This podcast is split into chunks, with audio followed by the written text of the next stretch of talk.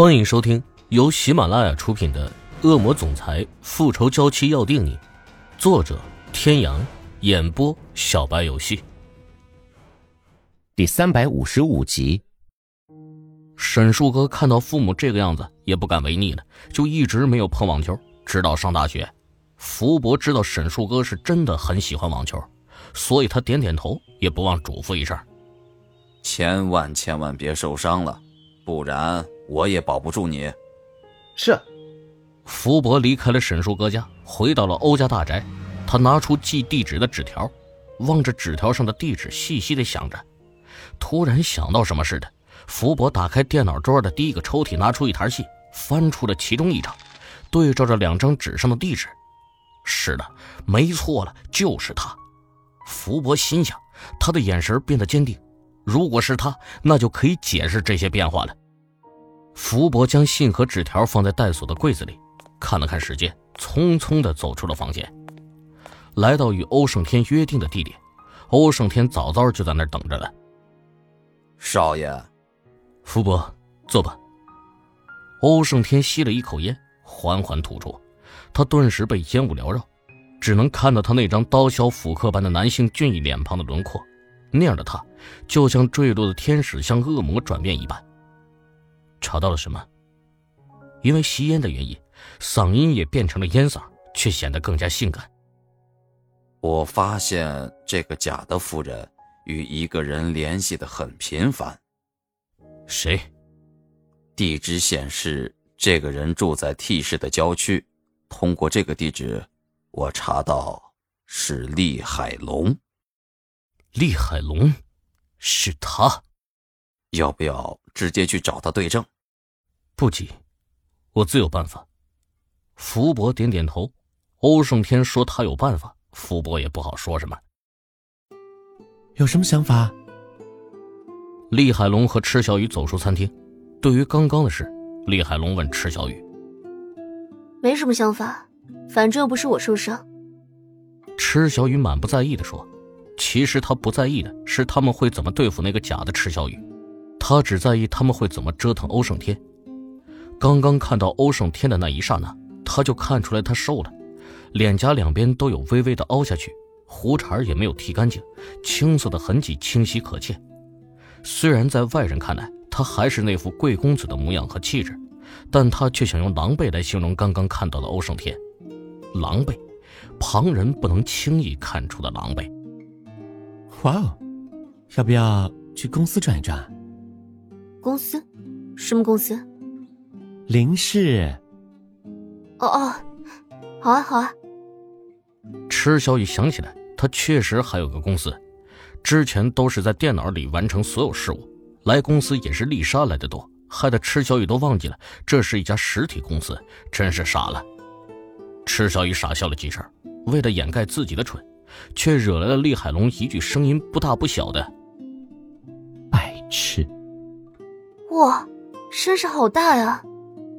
池小雨感慨，没来之前呢，觉得规模应该不大，来到之后，没想到这么大。池小雨着着实实的被吓了一跳。这是你的啦，没什么好惊讶的。厉海龙宠溺的看着池小雨，刚刚被吓到的池小雨的样子，拨动了厉海龙的心弦，变得温柔起来。看到公司里里外外忙碌的人，池小雨真的有种做梦的感觉。这是他的公司哎，这个这么大的公司都是他的哎。池小雨想到这里都快要笑出声来了。他曾经有过一个开一家大型服装设计公司的梦想，却因为怕麻烦而一拖再拖，最后都遗忘了。没想到现在厉海龙真的给了一家公司给他，虽然不是服装设计公司，但也有一种实现梦想的感觉。不管是出于梦想的原因，还是出于报答林宇哲的原因。池小雨都暗自下定决心，一定要做出一番成就，让世人都为他赞叹。他拉着厉海龙往外走，这次轮到厉海龙懵了。喂，池小雨没有停下，他回过头对厉海龙说：“我要回去工作了。”厉海龙听到池小雨的话后，突然感觉到了一丝欣慰。你要不要这么拼呐？因为口渴，半夜起来去厨房倒水喝的厉海龙。看到还在工作的池小雨，无奈又心疼的责怪道：“快了，快了，还差一点点。池小雨都十分疲累了，却还要坚持完成最后的一点点任务。明天要说说丽莎了，给这么多任务给她，害她那么累。李海龙皱着眉头，在心里想。池小雨转头对他笑笑，好像明白了他的想法般。他说：“你可不要怪丽萨，丽萨本来没有给那么多任务给我的，是我软磨硬泡，她才答应给我的。你一说她，说不定她下次就不给我了。”好吧，好吧，你快点做完去睡觉。其实，我是不想让自己失望。池小雨小声的说了一句：“也不想让你失望。”池小雨看着厉海龙的背影，心想：这是一场豪赌。厉海龙几乎赌上了所有的家产，只为了帮池小雨亲手搭建一个足以叱咤风云的商业帝国。池小雨不想让他赌输。完成了最后的任务，池小雨已经困得不行了，趴在桌子上就睡了。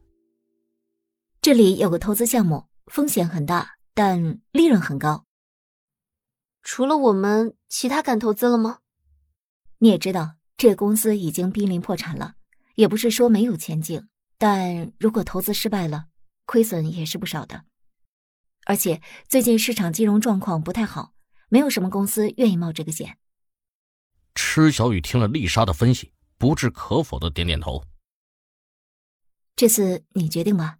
这种没有百分之百的东西，我不敢贸然。池小雨看着这份文档，思考了许久。